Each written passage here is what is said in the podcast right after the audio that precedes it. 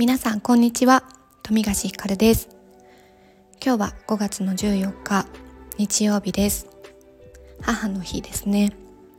さっきあの SNS を見ていて母の日と気づきました。今日は後でお母さんに LINE しようと思います。今日は私が4月の終わりくらいに4月って距離感っていうテーマが大きかったなっていうふうに考えていて距離感っていうテーマでねなんか深掘りをした時間がほんのちょっとでしたけどあったのでその時の気づきをシェアしたいなと思います。で距離感って、まあ、人との距離感物との距離感とかね場所との距離感とかいろいろあると思うんですけども私はすごく人との距離感まあ、そこに紐づく仕事との距離感みたいなところをすごくよく考えていました。でなんか私の場合その距離感っていうところで考えた時にうん距離の近さ単純に近い遠いとかっていうことではないんですけどやっぱりこう近くにいたいなって選ぶものって大きく応援したいっていう気持ちがそこにあるかどうかっていうことがとても自分の中で気持ちが近づくか離れるかで大きく関わっているなっていうふうに思いました。ただこの応援したいっていう気持ちっていかようにもいかようにでも自分の心を変えられるというかなんか変に意味付けしちゃうこともあるなっていうふうに思います。なんかこう応援なんかこう違和感を感じてるんだけどその違和感を自分では受け止めきれなくって自分の中でいやこうこうこうだから応援してるからっていう風に決めつけちゃうなんか違和感の声を消してしまうっていうこともあるのかなっていう風に思ったりしていてすごく難しいなって思ったんですよね。私はどっちかっていうとうーんこう自分のそれをやる意味の理由付けとしてまあお仕事にしても向こう側にいる相手のことを応援したいかっていう気持ちをすごく大事にしていてでその応援って自分にもゆくゆくは回ってくるものって思っているのでなんか今自分にできることをその人を応援したいがためにやりたいっていう気持ちにすごくなりやすいタイプだなって思っていてだからこそ結構ねうん、気づいたらサポートに回ってたとかっていうこと多いんですよね。でまあなんかサポートがしたいわけじゃないよねみたいな風に言われることもあるんですけどそれって別に自分の中ではサポートしてるというつもりよりかは応援してるんですよね。応援したいから今自分にできることをやりたいっていう気持ちでやっています。ただそれってたくさんの人にエネルギーを割くことって難しかったりとか応援したい気持ちはあるんだけどなんとなくその、まあ、お仕事に対しても相手との間に嫌な感情じゃなくてもあなんか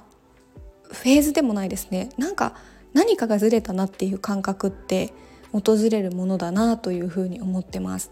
皆さんもなんか経験ないですかね？お仕事じゃなくても友達関係とかもそういうことってあるなと思ってます。すごい仲良くしてたんだけどやっぱりお互いいる環境が全く異なってきて好きなんだけど嫌いなんだけど応援してるんだけどなんかこう一緒にいる感じじゃないなっていう風なことって起こりうるなって思っていて。で私は割とギリギリまでそこを粘ってしまうタイプなんだなっていうのも気づきました。うーん言ってしまえば依存しやすい、まあ、依存しやすいとはちょっとねうん自分の中では違うんですけどもやっぱりそこに粘りすぎる。応援してるから応援してるからできることやりたいからで粘りすぎてしまうみたいなのってあるんですけどいつの間にかその仕事とかその人との間の空気感が何かこう歯車が合わなくなったりとか歯車が合わなかったとし合わないじゃなかったとしてもちょっと色が変わってきたりとかそういうことってきっとあるなっていうふうに思っています。でちゃんとそこに気づいて感謝して手放せるかってすごく大事だなということを今まさに実感をしているタイミングでありこれは全然マイナスな気持ちでも悪い気持ちでもなくきっとそこを手放した先に次に行ける何かがあるんだろうなって思ったりそんなことをあの距離感という大きなテーマの中から